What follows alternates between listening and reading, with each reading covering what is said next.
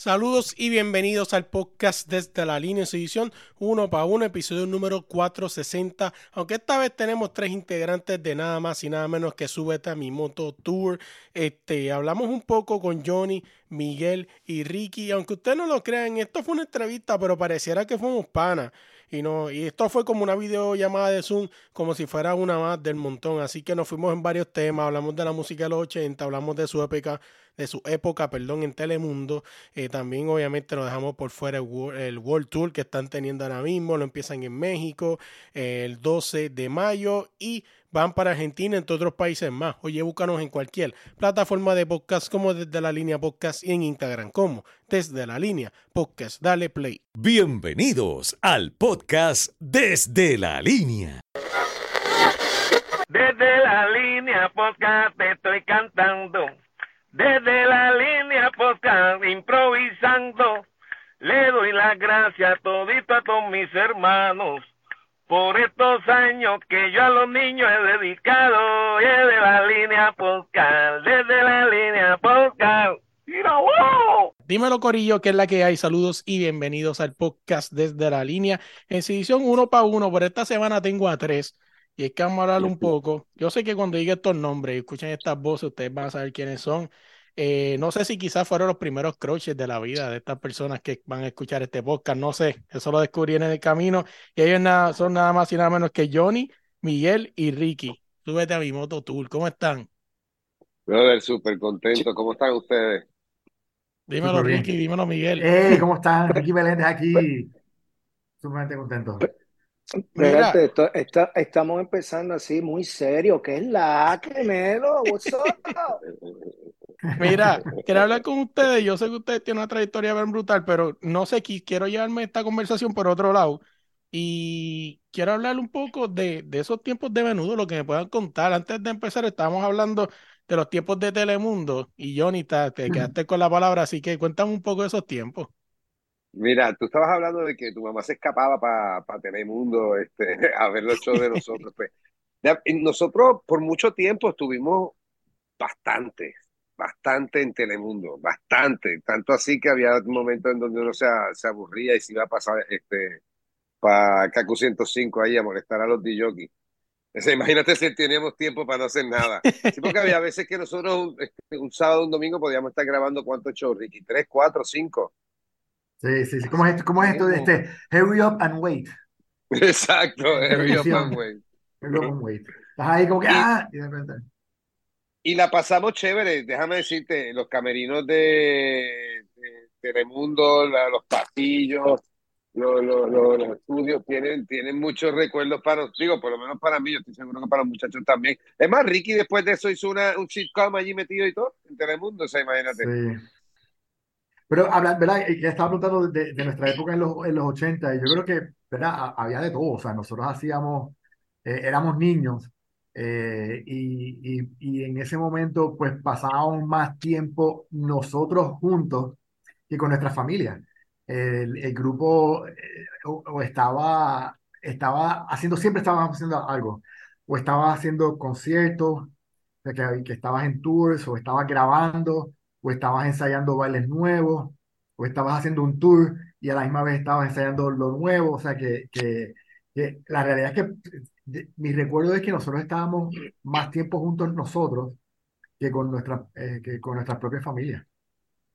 por lo menos por los cuatro años eso que duró. Exacto, exacto. sí, sí, De las cosas que estaba leyendo, y es que vi que, que hace mucho énfasis que, que Ricky, tú eres, que fuiste el menudo más viejo, ¿no? Es más que duro. Es que yo, yo empecé, yo empecé bien joven, yo empecé a los nueve años. Y verás, salí casi a los 16, así que por eso es que yo creo que es por eso, como empecé tan joven, pues fue que. ¿A los 16 o a los 17, Ricky? 10, creo que fue 16, porque eh, no, no creo que llegue hasta, hasta los 17 ya estaba en el transition, ya estaba entrando Ricky Martin, así que. Eh, ah, ok, sí, eh, sí, llegó uno más bonito que tú. Mira, una, de las cosas que quiero hablar con ustedes, y es que y obviamente ustedes vienen de los 80 y los 90, o sea, a menudo fue, si no fue el boy band, es el boy band más que ha trascendido generaciones y es recordado. Y yo quiero saber ustedes me cuenten cuál de ustedes creen que fue la clave. Más allá de que quizás muchas de las que leí, como que era tratar de mantener el grupo joven, por eso se hacía la, la transición a nuevos cantantes, ¿no? A ciertas edades.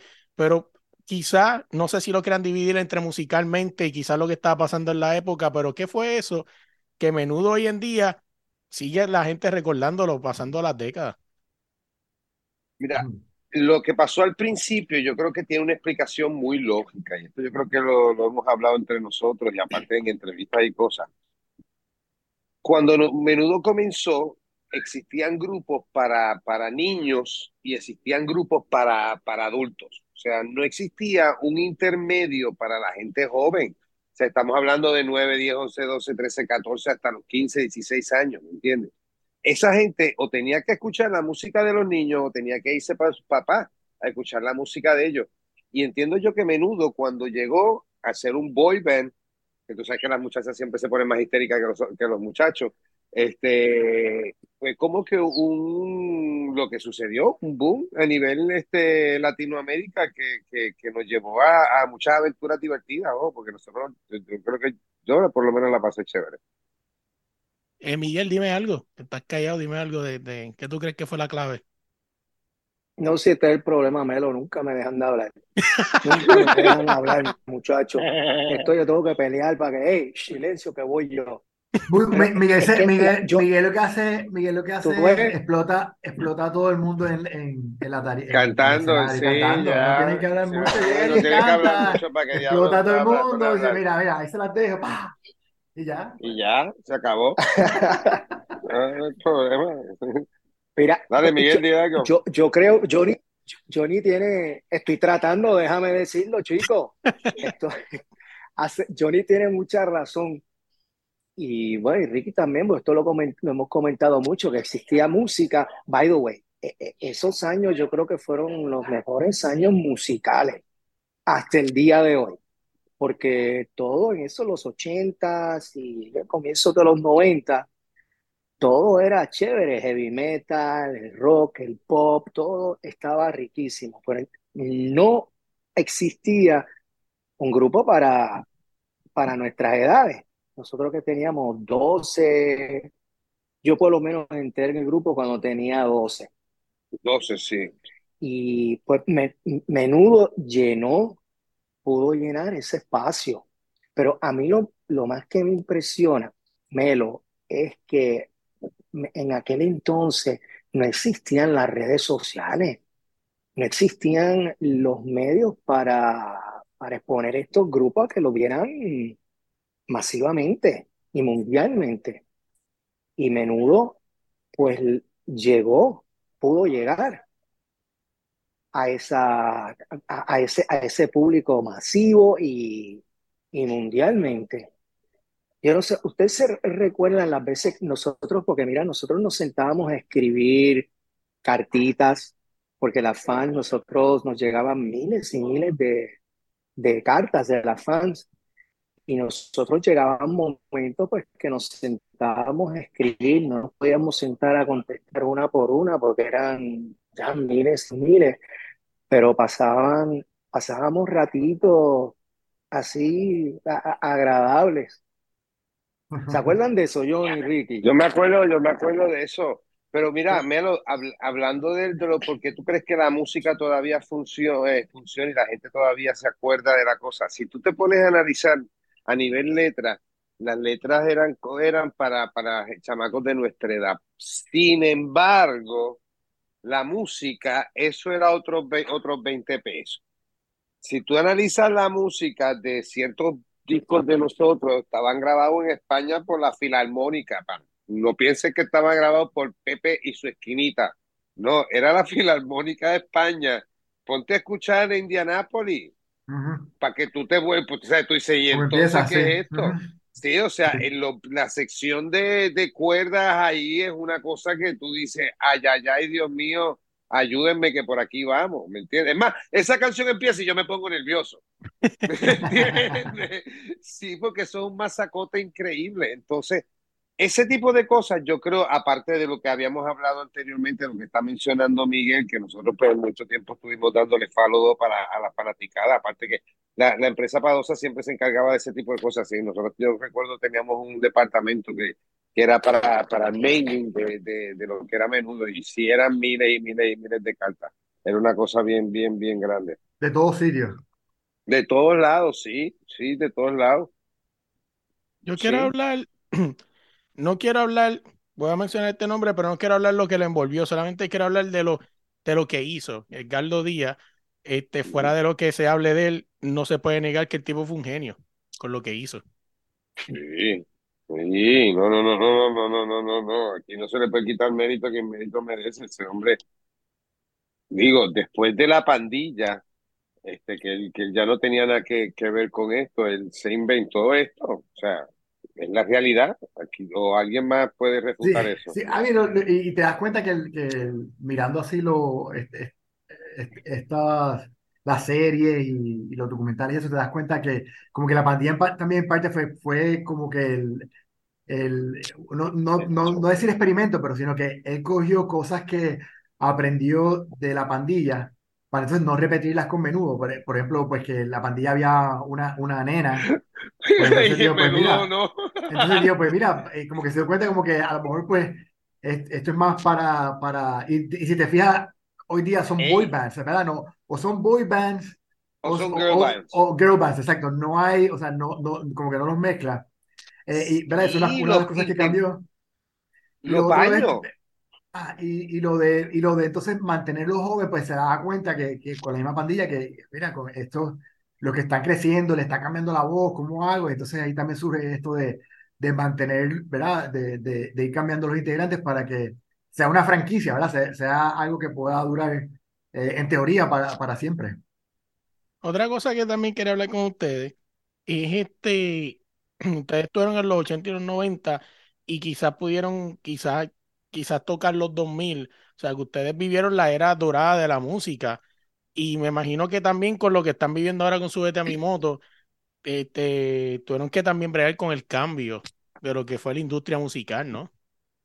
Eh, bueno, si, si puede decir, ¿verdad? Que nosotros en, en, la, en los 80, ¿verdad? Y cuando hicimos, yo diría hasta el primer reencuentro que fue 20, hace 25 años, yo creo que cuando nosotros hicimos el primer reencuentro hace 25 años, fue, yo creo que estábamos llegando al final, por ejemplo, hablando a lo mejor de las disqueras, de las casas disqueras, ¿verdad? Lo que la gente eh, conocía por casas disqueras, pues yo creo que nosotros llegamos a, al, al, al último pataleteo de, de las casas disqueras, ¿verdad? De estas casas disqueras, eh, de la forma, de la fórmula tradicional, análoga, ¿verdad? De, de, de, las casas disqueras. Eh, así que tuvimos, que tuvimos los 80, ¿verdad? Tuvimos los 80 en menudo, después hicimos el reencuentro en el, en el 98, ¿verdad? En el 90, en el, para, para el 98. Y, y, y, ahí cambió, o sea, después de ahí, se puede decir que, que después de ahí ha sido el cambio, ¿verdad? Que, que ahora pues todo esto, eh, y, y, que ha ido con un cambio, ¿verdad? Del di, digital eh, increíble. Llegó Steve Jobs y cambió todo el, el chamaco este. Después llegaron los iPhones. completa, exacto. Después vienen los iPhones en el 2007 y también, o sea, que, que cuando a lo mejor cuando un momento que, que pensaban que pues sí, que ahora es digital, pero ¿cómo es la cosa? Que si sigues comprando, de repente, pues, eh, o sea, que dentro de, de, de, del el método digital ha ido evolucionando, o sea, que ya como comenzó, ya ni siquiera es como era antes, ¿verdad? Ahora, lo, ahora es Spotify, los streamings y es otra cosa que es totalmente, o sea, eso totalmente, para los jóvenes es, es, lo normal, ¿verdad? Pero para nosotros es completamente ajeno o diferente de, de cómo de cómo era que funcionaba ¿verdad? antes. Ahora es mucho más controlado. Claro. Ahora es mucho más controlado porque, a lo mejor porque está la información ahí, ¿verdad? Lo importante es que te right there. Right I mean, there. Exacto. siempre la información ha estado, ¿verdad? Siempre, lo que pasa es que, que te la den o que no te la den es, es otra cosa, ¿verdad? Claro. Ahora mismo, eh, pero sí, en parte yo imagino que tú puedes hacer, ¿verdad? Que con Spotify pues están los, ¿verdad? Están los, los, los streamings ahí, así que tú puedes... Lo que le iba a decir era que, que con la llegada de esta era digital, eh, también se perdieron muchas cosas, como por ejemplo, todavía yo me acuerdo, yo algún momento intenté ser reggaetonero, en ese tiempo en el que tú te pegabas una palma y no caía un coco, caían siete reggaetoneros. Y, y escuchar tu canción en Mi 107, que era una emisora local de Puerto Rico para que nos escuchan fuera de la isla, Ajá. eso se perdió. O sea, porque ese era el feeling de que, loco, a las seis, Coyote nos va a tocar la canción y, diablo, loco. Y eso se perdió con Spotify porque, pues, Pana, ahora mismo tú lo que tienes que hacer es poner un tweet, un, un tweet, no, un Instagram, un Facebook que tú quieras poner, un TikTok con pedacito de la canción y ya, se acabó y el video. Bueno, eh, digo, ¿verdad? Hablando, ¿verdad? Hablando de, de todo esto, ¿verdad? La, la- los, por ejemplo, eh, el ejemplo clásico, la duración de los temas. O claro. sea, ya, ya hoy día, ¿verdad? En nuestra época, los 80, los temas no bajaban de tres minutos. Era el estándar, ¿no? Eh, 3.10, sí, tres, 3.20. tres y pico, 3.10, cuatro. 3.15 como mucho. Ahora, pues, dos, ahora es dos y pico, porque entonces, ¿verdad? Hay, hay que hacer más streaming, hay que hacer más, ¿sabes? Así que eso para, ¿verdad? Eso también es parte del cambio. ¿verdad?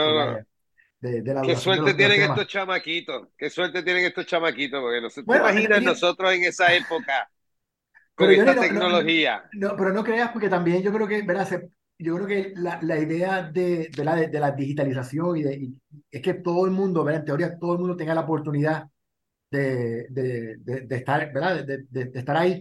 En el caso de nosotros, pues en parte, pues mira, a lo mejor hay, qué sé yo, a lo mejor estamos nosotros, están los chicos, está, eh, ¿cómo se que grupo? Magneto, Magneto, entonces de repente pues Magneto. tú tienes que decidir a quién pongo, porque no puedo, ¿verdad? No, la, la- no, no puedo ponerlos a todos. So, no sé, ¿verdad? En, en estas cosas, excepto que, que haya un grupo que, por eso mismo, porque como no hay, no hay digitalización, no, no, no puedo verlo, pues tiene que venir, pues tengo que entonces tener otro grupo que pueda venir, porque Menudo está, en este momento decidieron que iban a, a, a concentrarse en Brasil. So, Claro. no los veo, o sea, no los vemos entonces en, en México, así que pues necesitamos un grupo para México para que llene ese vacío. Hoy día a lo mejor pues, hoy día a lo mejor eso no hace falta, hoy, hoy día pues tienes la digitalización y todo el mundo puede, o Claro. sea, tirar un streaming, se ve todo en los lugares. So, know, es Tengo, tengo que, una pregunta más que hacerle y nos vamos ya con lo de hablar de la gira y ya cer- vamos cerrando la entrevista. Eh, los boy band están, dicen que todo es cíclico, ¿verdad? Y que todo se repite. Y estaba viendo que se está volviendo a repetir en estos tiempos con los boy band. Por ahí está BTS. Eh, vi como algo de menudo por ahí. ajá, también, también, sí. también. Sí, pero, óyeme, los chamaquitos, eh, los, los, los BTS, los i10, todos estos chamaquitos son clonados de algo. O sea, es como si tuvieran, BTS es como si tuvieran siete Michael Jackson, brother. Es algo totalmente absurdo, brother, en serio. Tú lo ves, te lo digo porque mi nieto es fanático, fanático, fanático de estos boy bands, el nene de cuatro años, y se pasa bailando y canta todas las canciones. Y estos chamaquitos están a otro nivel, son Michael Jackson, pero clonados. O sea, es una cosa que tú dices, Dios santo. Sí, que básicamente Sí. cuando, si lo comparamos con, con lo que era quizás menudo o las bandas de esos tiempos, o sea, cada cual de ustedes le imprimía una, un estilo diferente, o si quizás una, cada cual tenía su, su, ¿verdad? Su, en lo que era bueno, y cada cual le implementaba algo. Estos boy band hoy en día, los siete son buenos. Son unos exactos. Antes nosotros nos teníamos que compenetrar entre uno y otro. Estos, estos son Sí, yo, yo aportaba, siete yo, chamacos que... yo, yo aportaba mi talento vocal. Eh, ay, Mira, y, papá, y- pero, y- y pero, mis bailes, y mis bailes. Sea, como yo Ricky, Ricky habla mucho de que no es talento vocal, pero él tiene varios éxitos a nivel mundial. Uno de, de- de- digo, hay dos que todavía él canta, hay otros que se rehúsa a cantar por no sé por qué. Pero existe un, un- un éxito que es este Amor en bicicleta, que eso es un palo de Ricky Meléndez. O sea, esa canción no fue un palo a nivel mundial. Y este, y, y ¿cómo se llama la otra? La del, la del pavo. Ah, ese es de, de, Navidad. lechón, la de, la, la de La de, Navidad. la de- la de Navidad. Sí, eso es otro palo, sí. mano. Sí, sí, sí. Bueno, Sí, que. no me acuerdo cómo era la canción, pero eso es otro palo. Él, tiene, él ha tenido muchas canciones buenas, lo que pasa es que no las quiere cantar ya. Bien underground. sí, huye que te coge el lechón, huye Eso, que te coge. Ajá. Huye que te coge el lechón, Eh, huye que te coge la Navidad. Navidades, Qué Qué diferente. diferente. Si el Si el cerdo celebrara. celebrara como toda la gente. Ah, Y ahí Ahí salía está. Ricky ahí enseñando, Chacho, ¿no? Hay que, búsquelo, búsquelo, porque eso va a ser el próximo éxito de Spotify. Mira, háblenme de la gira que tienen. Empezaron en Puerto Rico eh, el 11 de marzo, eh, ¿verdad? Dedicaron un par de, este, una canción de a, a- me olvidó el nombre, perdón, A Rey. a Rey. al gran rey yo. Y, empezaron básicamente por ahí mismo la, la, la gira que va a continuar. Hablé un poco de esa gira. ¿Alguien quiere decirlo? Ricky, Miguel. Bueno, eh, pues ese- ahora, ahora, ahora continuamos el, el 12 de mayo. El 12 de mayo estaremos tocando en Monterrey, México. El 13 en Guadalajara. El 14 estamos en Ciudad México. Y de Tengo que ahí empezar a viajamos correr a ya. Argentina. Viajamos a Argentina, donde el 18 estaremos tocando en Córdoba y el 19 en Buenos Aires. Eso es si, si sobrevivimos a México, esos tres días corridos de show. Vamos a Córdoba. Así que tienen que estar como, como dirían los, los, los, los anuncios, ¿verdad? Tienen que estar pendientes a lo que pueda suceder. Sí, pendiente. No, no, no, no, yo me voy a tener que poner a correr ahora mismo. Ya que me estoy dando cuenta que estamos tan serios, me voy a ir a correr ahorita. Mira, me alegra, ¿verdad? haber tenido un poco de charla con ustedes. Ojalá, de verdad, se repita en el futuro y con más tiempo. O quizás tenerlo a cada cual que sí. individual, porque yo sé que cada cual de ustedes individuales ha hecho cosas brutales. Johnny en la televisión, pues Ricky, ¿verdad? Este es abogado y, y pues Miguel ha hecho lo suyo también. Y de verdad que es algo interesante como todos ustedes en su momento hicieron un gran dúo, o sea, un grupo, y, y viajaron el mundo entero y después cada cual se pudo reivindicar, haciendo cada cual lo suyo aparte. ¿Ah, sí? yo No, es que lo sí. que pasa es que llega un momento que te botan en menudo, te cogen y te dan una pata y te dejan en Puerto Rico. Sí, pero, tú- pero, Pero por lo menos te dejan en Puerto Rico, ¿o no? No, y, y, y hay, y, hay, y hay cosas que tú no quieres hacer otras cosas también. Ya ya por ejemplo, en mi caso, cuando ya estaba en el grupo, llega un momento en que ya dice, espera, yo creo que es momento de hacer otras cosas. Así que, eh, como dice, eh, el- el- hay, hay, hay, el- la vida es muy corta para estar a lo mejor haciendo una sola cosa y, y, y haces esto que te gusta, lo haces bien, pero tienes tiempo, ¿verdad? De hacer otras cosas que también, que también te gusten y, te, y que te llenen. Oye, Johnny, tengo una pregunta para ti. Dígame usted, señor Melo. ¿Algún día nos vas a decir quiénes son los cantantes que berrean? Anda. Eso es un inside joke. No, es sacar a relucir cosas pasadas. Este, no, no, no, no, no, jamás, no, jamás, jamás diré yo eso. Al contrario, eso será, se quedará como un secreto militar. Sí, sí, sí. Pues para hacerle, para darle contacto a Ricky y a Miguel, es que eso fue una entrevista, creo que fue con Chente, ¿no? Con Chente. Y, y Miguel dice, y Ricky y Johnny dice, hay artistas que cantan y hay artistas que berrean. Y no te voy a decir los que berrean. Oh my God. Sí. No, pero eso, este, eh, eh, estábamos hablando de algo en específico, Chente, yo no me acuerdo qué era, pero sí me acuerdo que había, es que, digo, ojo, hoy en día, digo, no, yo no, no puedo meterme nada con, porque hoy en día la tecnología nos ayuda a todos, Claro. este, pero, pero sí hay uno que otro que, que, que berreamos, vamos a ponerlo así para que la gente no se moleste.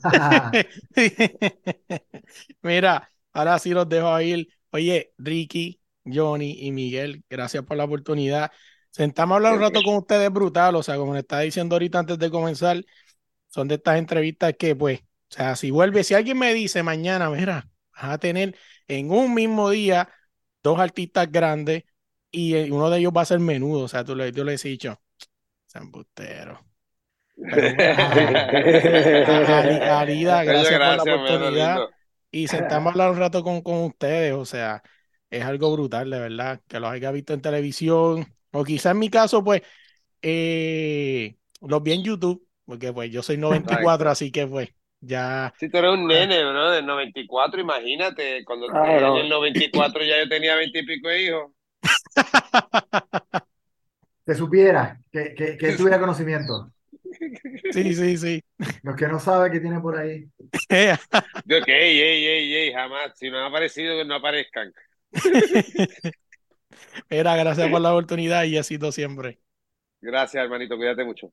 Primero que todo, gracias por llegar hasta el final del podcast y darnos la oportunidad de escucharnos, ¿verdad? No olvides suscribirte en cualquier plataforma de podcast, como desde la línea podcast y en Instagram, como desde la línea podcast. Allí puedes ir a Instagram y en el en la bio hay un link que lo va a llevar a todos los lugares. También lo puedes buscar en YouTube como DLP in Sound. Allá vas a poder ver lo que son los extendidos con Melo. Quizás vengan dos o tres blogs en un par de conciertos que vayamos o las coberturas y que vamos a tener lo que pase detrás de las cámaras, entre otras cosas más que hagamos en el camino. Nos puedes buscar allá, suscribirte, darle like, darle share, compartirle esto a todos tus amigos. Como quieras en Instagram, puedes ir al perfil y allí vas a ver un link de Linktree que te va a llevar a todas las plataformas de podcast y todo todo lo que tenemos, todas las redes sociales, etcétera. Tú escuchas esa pista, ¿verdad? Que está bien cabrona, que es la que dejamos después de este corto outro. Es nada más y nada menos que DJ Salva desde España para el mundo. Así que búscalo en Instagram como DJ Salva y dile que vas de parte de la línea de Melo que te va a tratar con cariño. Cuando tú ves todo esto bonito, ¿verdad? Tú te metes desde la línea en Instagram y ves todos esos artes bien bonitos, pesos extendidos con velos con ese fondo de pantalla brutal. Esto es nada más y nada menos que gracias a AG Artists. Eh, si tú quieres llegar al próximo nivel, tienes que contactar a esta gente para que te pongan ese logo bello. Y si tienes un logo viejo y aburrido, ellos te lo van a hacer bien duro. Así que dale para allá, AG Artists en Instagram. Eh, no podemos dejar fuera, por último, pero no menos importante, tú ves a Melo por ahí roqueando un par de jersey. Esto es gracias a nada más y nada menos que la Jersey FC. Búscalos así mismo también en Instagram como la Jersey FC.